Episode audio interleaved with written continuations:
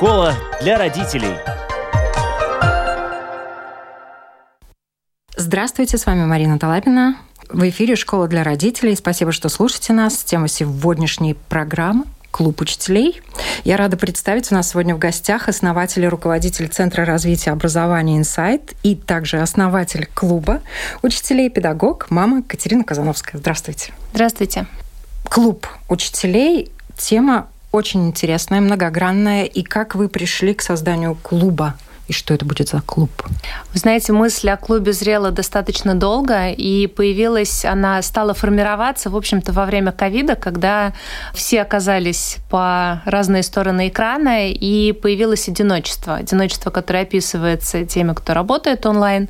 Одиночество, когда мы не видим, не слышим того, кто находится по другую сторону экрана. И многие педагоги начали говорить о том, что они выгорают, о том, что они теряют э, какой-то интерес, огонь к своей работе просто потому, что вот эта серая ежедневная такая история, и кажется, что ты один на один вот со всей той массой сложностей, задач, проблем, которые на тебя обрушиваются.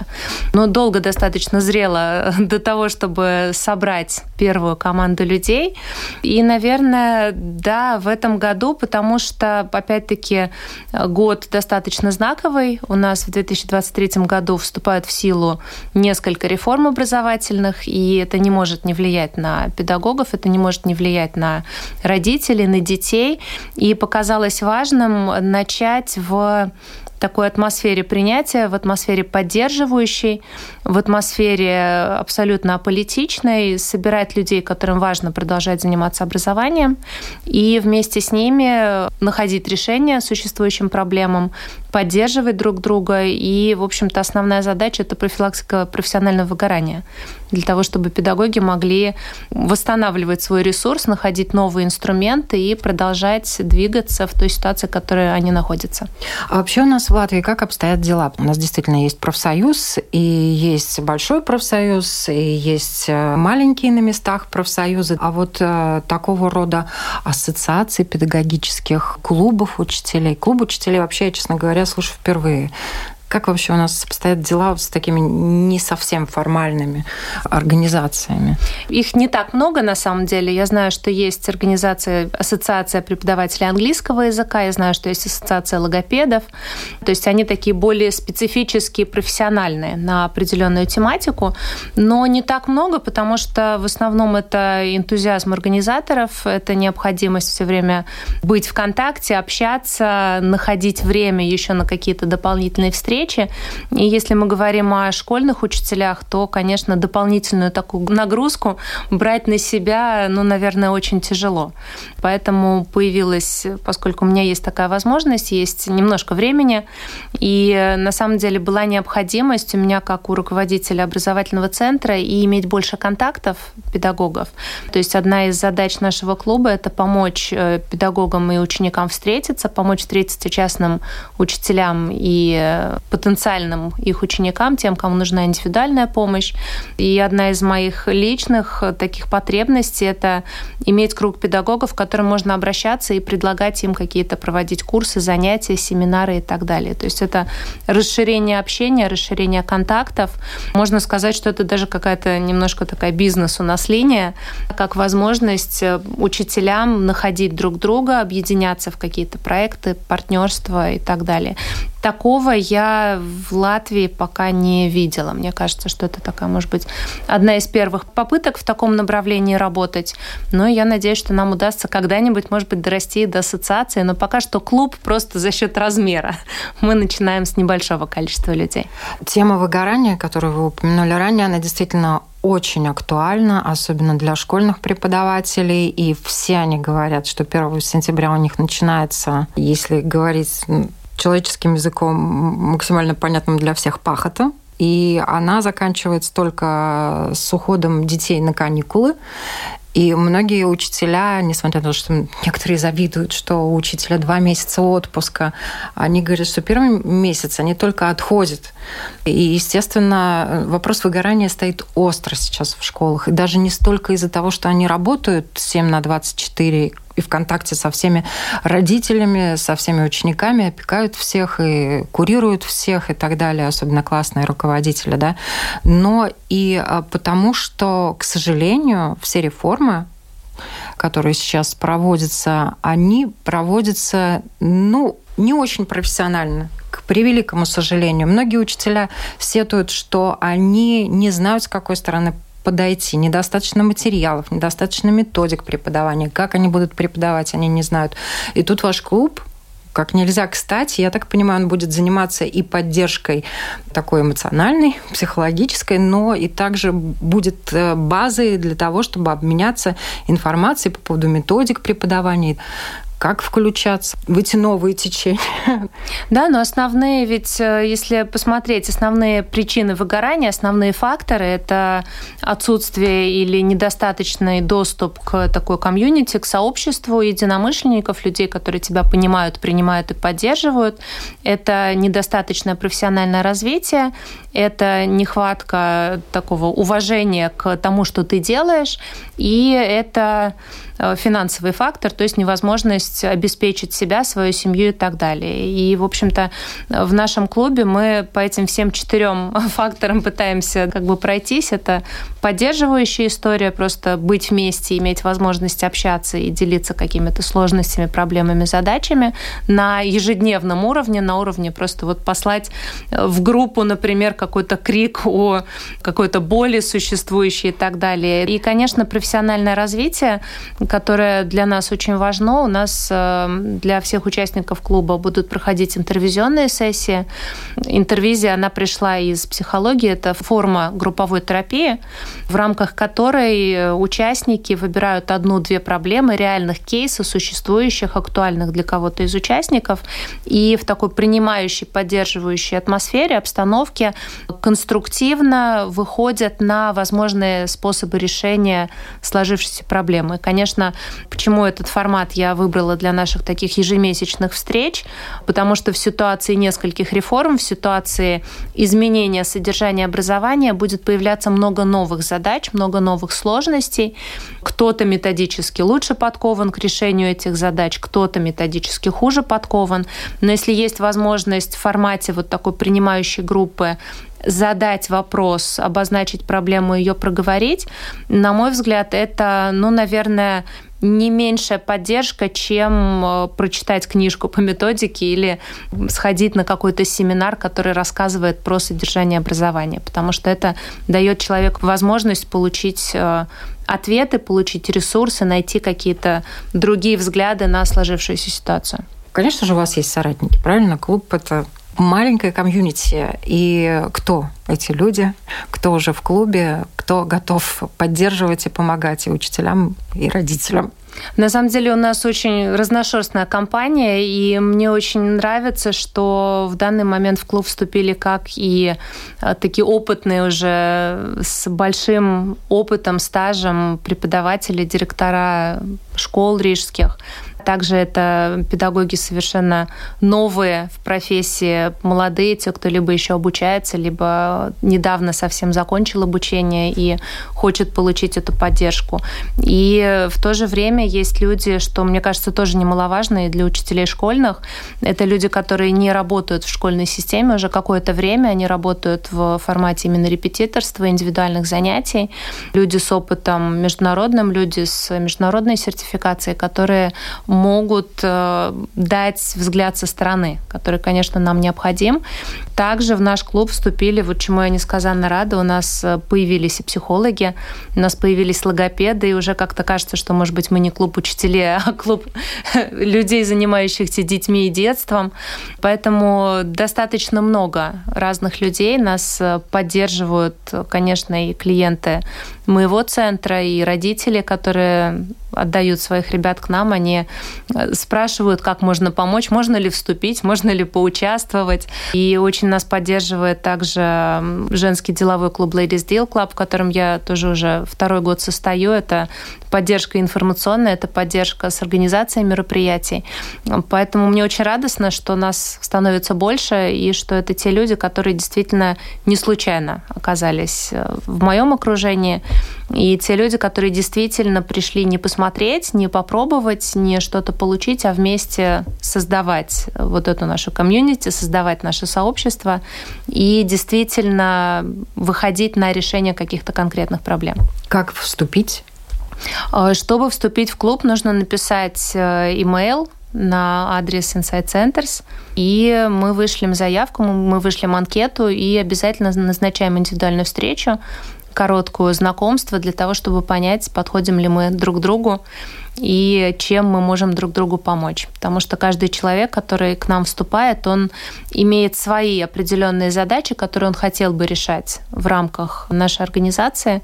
И мы с самого начала проговариваем эти задачи и пытаемся понять, чем мы можем быть друг другу полезны. Раньше повышение квалификации, изучение новых методик преподавания для учителей, воспитателей было одной из обязательных составляющих образовательной системы. Ты должен был проходить с определенной периодичностью повышение квалификации, это обычно были курсы, они были централизованы. А сегодня это больше уже инициатива самих педагогов или есть какие-то соответствующие требования Министерства образования и преподаватели обязаны повышать квалификацию? Да, требования есть, и каждый год преподаватели обязаны определенное количество пунктов пройти, получить, и курсы все так же предлагаются. И Рига предлагает большое количество курсов, программ. Мне кажется, что сейчас большое количество программ переведено на формат онлайн для того, чтобы не было необходимости всем педагогам еще путешествовать куда-то, для того, чтобы отсидеть определенное количество часов занятий. Но, насколько я знаю, программ достаточно много. Последний год, к сожалению, я не так пристально следила за содержанием, но, насколько мне известно, последние годы это в основном был формат как раз школы 2030 и курсы, посвященные тому, как вот с новым стандартом, с новыми предметами работать, как э, разрабатывать методики, как планировать занятия и так далее. Вы э, в клубе тоже предполагаете курсы повышения квалификации для преподавателей различных направлений, различных предметов? Да, обязательно. Сейчас мы работаем под э, запрос существующих членов клуба, и у нас будет несколько таких коротких мастер-классов и встреч. Они э, на совершенно разные темы. У нас есть запрос, например, на встречу с бухгалтером по организации индивидуальной коммерческой деятельности, да, вот как, как самозанятому педагогу então организовать свою деятельность, как ему выплачивать налоги, как ему отслеживать документацию. Есть более такие философско-исторические встречи. Мы будем говорить о вообще теме детства, о том, как в нашем обществе относятся к вопросам ребенка, к вопросам детства, какие проблемы, какие задачи в 21 веке ставятся перед детьми и перед теми людьми, которые занимаются детьми. И также у нас есть профессиональные курсы. Я сама являюсь лицензированным преподавателем международного уровня для учителей, учителей языков. И я являюсь преподавателем международной квалификации СЕЛТА. Это базовая квалификация для любого преподавателя английского языка. Она основана на коммуникативной методике. На данный момент эта методика самая распространенная, самая популярная э, среди изучающих иностранные языки, и она считается самой эффективной. К сожалению, в Латвии, э, если мы говорим о преподавании латышского языка, эта методика не так распространена. Мы не очень хорошо еще ее знаем, мы не очень хорошо понимаем ее основы, как она работает, как планировать занятия в формате этой методики. И очень хотелось бы ее внедрять, очень хотелось бы основам этой методики обучать не только преподавателей латышского языка, но понимая, что мы переходим на образование на латышском языке во всех предметах, я планирую запускать курс, который будет открыт как родителям, так и педагогам разных направлений для того, чтобы познакомиться с основами коммуникативной методики и понять, как можно применять а, какие-то ее элементы в разных предметах, работая с детьми, для которых латышский язык не является родным. Ну, это вообще очень актуальная тема, и она заслуживает отдельного внимания. Мы обязательно об этом поговорим в наших программах. То, что касается курсов повышения квалификации, еще один вопрос. На ваш взгляд, как много и с какой периодичностью необходимо учителям такого рода курсы. Понятно, что один и тот же предмет можно преподавать по-разному. И в классе сидят ученики, многие из них а, развиваются по своей траектории, и один метод не всегда применим для всей масса. Вот э, для того, чтобы быть таким замечательным учителем, который может найти подход каждому ученику, как много курсов должен преподаватель в течение года, двух, трех посещать? Я думаю, что дело на самом деле не в количестве, а в том, что развитие профессиональное должно присутствовать в жизни педагога постоянно. Оно не должно быть э, чрезмерным. Это не значит, что мы должны там ежедневно или еженедельно посещать определенное количество часов. Но педагог, который перестал развиваться, педагог, который не посещает какие-то встречи, это могут быть отдельные семинары, мастер-классы, это могут быть даже не курсы, это может быть просто чтение определенной литературы необходимой, это могут быть видеолекции, это могут быть любые форматы, которые доступны педагогу, но педагог, преподаватель, помня о том, что мы все-таки являемся представителями профессии человек-человек, мы очень быстро выгорающая профессия, это необходимо как просто профилактика. Выгорание это необходимо для того, чтобы все время держать себя в тонусе, для того, чтобы иметь возможность посмотреть со стороны на свои подходы, на методики, увидеть других специалистов и опять-таки ощутить, что ты не один. Да? То есть это не только про то, чтобы освоить новые методики, это про то, чтобы остаться на плаву. Это про то, чтобы не уйти в такую стагнацию, когда я перестаю видеть себя со стороны, я перестаю критически оценивать то, как я работаю. Я как бы закрываюсь в своей такой вот скорлупе, и там, конечно, становится очень тяжело. Поэтому я, конечно, за то, чтобы профессиональное развитие оно происходило оно происходило постоянно. И, естественно, в период таких глобальных реформ, в период изменения содержания образования, например, то, что происходит у нас сейчас, это крайне необходимо потому что, как известно, в режиме неизвестности человек выгорает еще быстрее. Режим неизвестности – это каждый раз, когда у меня нет готовых ответов на определенный ряд простых, в общем-то, бытовых вопросов. И сейчас режим неизвестности включен у всех педагогов, у директоров школ, у родителей, у детей. И единственный способ снижать этот градус – это встречаться, это объединяться в рабочие группы, это проходить, э, организовывать мастер-классы для того, чтобы люди не чувствовали, что они один на один с этой неизвестностью. Мы все в одной тарелке, на всем непросто, но мы имеем возможность, мы достаточно профессиональны, педагоги достаточно профессиональны, чтобы находить варианты решения поставленных перед ними задач, чтобы искать способы организации своего рабочего времени. Это возможно делать, если мы видим друг друга и продолжаем говорить, на мой взгляд. Ну да, и основная задача все-таки заниматься просветительской деятельностью, помогать маленьким детям становиться умными, уметь пользоваться различными навыками, в том числе и какими-то техническими. И тут вот учитель вообще, кто он? Сегодня. Такой современный, классный учитель, который должен идти в ногу со временем. Да, это такая избитая фраза, на самом деле, что учитель перестал быть таким единственным доступным источником знаний. Это действительно так, потому что информация доступна просто вот на кончиках пальцев. Ребенок уже 7-8 лет, он имеет возможность залезть в интернет, он имеет возможность, как только он начал читать и писать, немножко набирать слова, он уже в общем общем-то, получает огромный доступ к информации. Опять-таки, это и книги, энциклопедии, это фильмы, это передачи.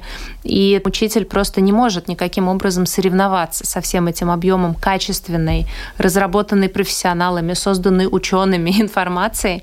Соответственно, наша роль э, поменялась, и основная роль учителя в данный момент – это сопроводить ребенка к той информации, которая ему необходима, научить его эту информацию извлекать, научить его эту информацию отбирать в том море мусора, который на самом деле ребенка окружает, информационного, научиться находить эту информацию, сортировать, научиться ее обрабатывать и научиться с этой информацией дальше что-то делать. То есть не быть потребителем вот этой вот условно медиа-жвачки, а быть в диалоге с той информацией, которую я получаю.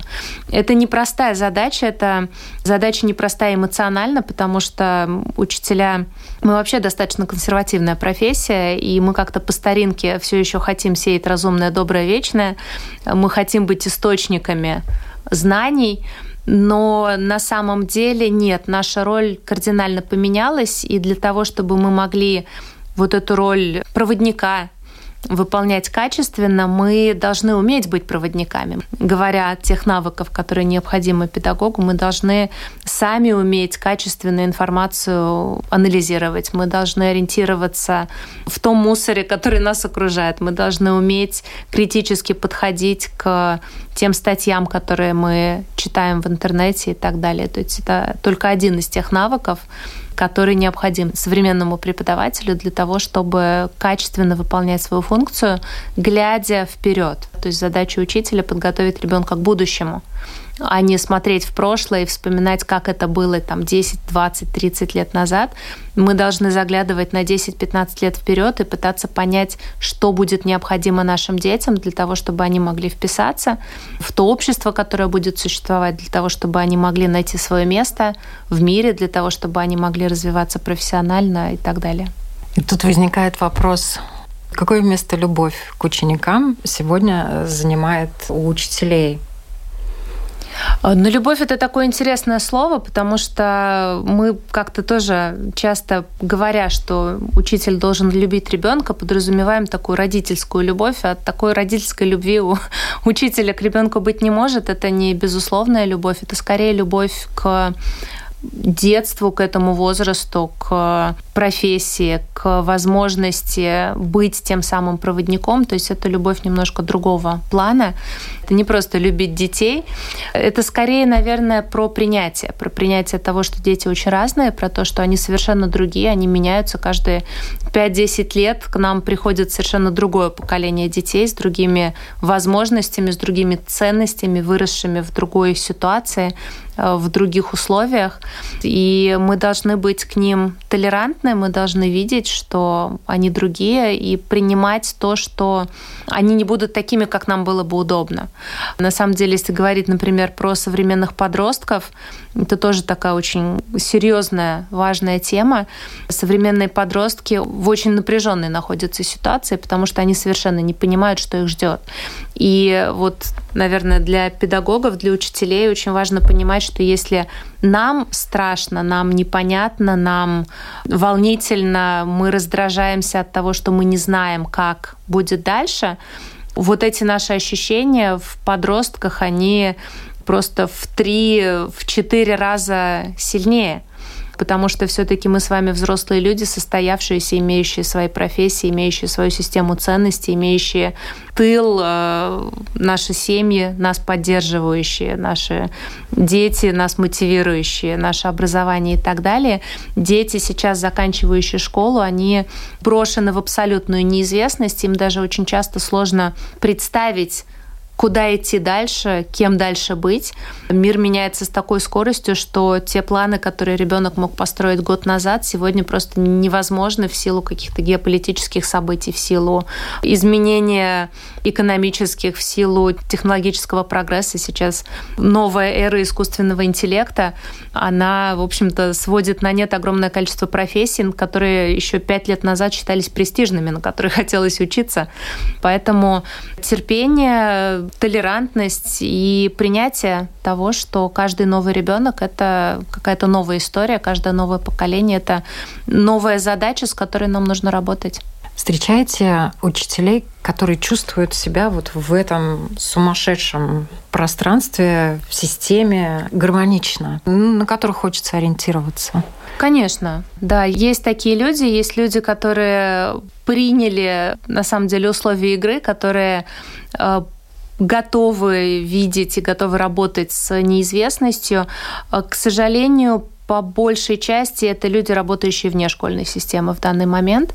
Школьная система действительно достаточно тяжела, она изматывающая, она в силу того, что меняется содержание образования, в силу того, что огромное количество бумажной работы, которая свалена на педагогов, им очень часто кажется, что они загнаны в рамки, и у них пропадает вот это пространство для творчества, пространство для поиска чего-то нового, они просто от, отрабатывают то, что необходимо. И, конечно, особенно в ситуации реформы образования это тяжело потому что если мы выходим на новый стандарт, на новые какие-то, на межпредметные связи, на новый подход к образованию, здесь педагогам как раз-таки нужна свобода для того, чтобы пробовать, для того, чтобы искать новые решения. И в школьной системе в данный момент это делать очень тяжело. Поэтому тот э, вид преподавателя, о котором вы говорите, люди, которые даже в нынешней ситуации нашли такую свою большую гармонию, поиск, как правило, среди тех людей, которых я встречаю, это люди либо работающие в каких-то альтернативных форматах, а, либо это люди, работающие вне школьной системы, это репетиторы, это люди, работающие в программах образования по интересам, просто потому что там намного больше свободы и возможностей для поиска.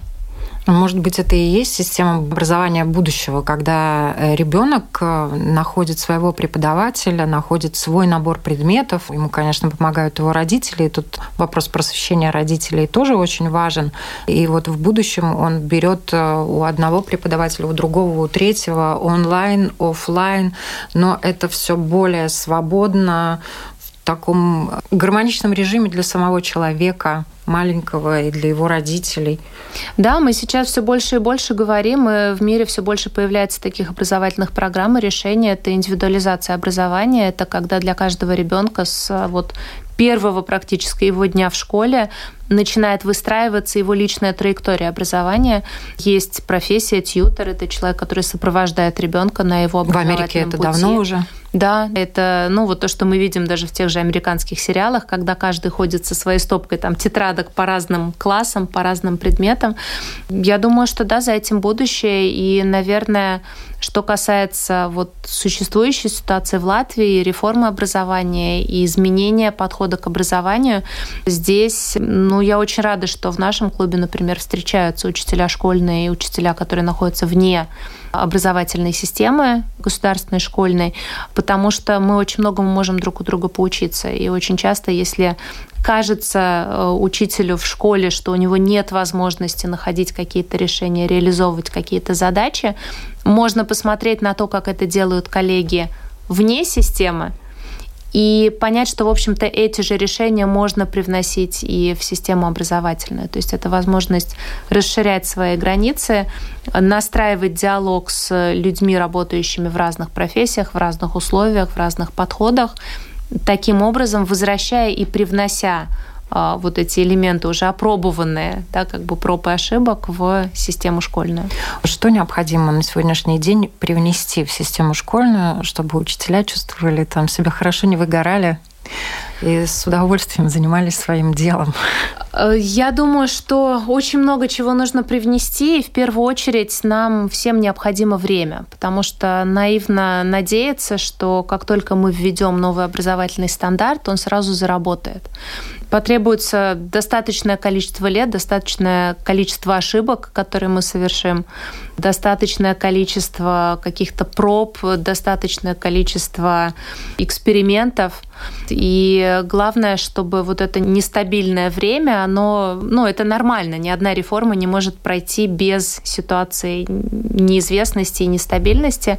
Просто вопрос о том, насколько мы готовы к этой нестабильности, насколько есть ресурс у педагогов, у родителей, у детей – проходить через эту ситуацию. И здесь, наверное, главное, что нам необходимо привнести, помимо всех остальных составляющих, качественных учебников, обучающих программ и так далее, это действительно терпимость друг к другу, понимание того, что мы все в одной лодке, родители, учителя, дети.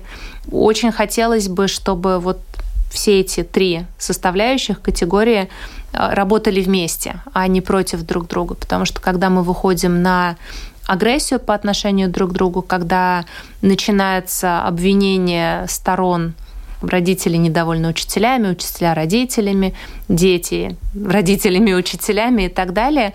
Мы не можем вести конструктивный диалог, мы не можем друг другу помогать в этой истории. И, конечно, тогда и качество образования, и скорость внедрения реформы чтобы она устаканилась. Эмоциональное состояние всех участников, оно будет в намного худшей ситуации, поэтому я бы привнесла диалог. На самом деле, в первую очередь, диалог, общение и терпимость друг другу, понимая, что мы все находимся в одной лодке, и мы либо гребем в одну сторону, либо мы крутимся на одном месте. И ваш клуб как раз может способствовать тому, чтобы этот диалог ежедневно проходил между учителями, и, может быть, даже между учителями и родителями, между педагогами, воспитателями, всеми, кто в систему образования включен. Хочется даже пожелать как-то take it easy. Немножко легче относитесь к тому, что происходит, и помогайте друг другу. Вот пожелание в завершении нашего разговора. Пожелание, но учитывая, что конец э, учебного года, пожелание всем выдохнуть провести лето ни в коем случае не в судорожных попытках что-то решить и сделать, а действительно набраться сил, заняться собой, обратить внимание на себя. Это тоже одна из очень важных составляющих вообще здорового человека и профессионала. А, озаботиться своим здоровьем, своим ментальным здоровьем, отдохнуть и вступить в новый учебный год готовым к режиму неизвестности, готовым к тому, что ничего не будет получаться с первого раза и как хочется, то есть убрать вот этот перфекционизм и работать на результат. Спасибо большое. На вопрос Латвийского радио 4 отвечала основатель и руководитель Центра развития образования «Инсайт» и основатель клуба для учителей Катерина Казановская.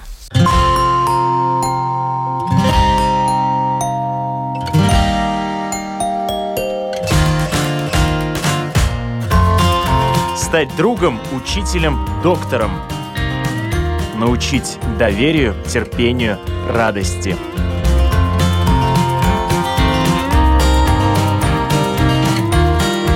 Школа для родителей на Латвийском радио 4.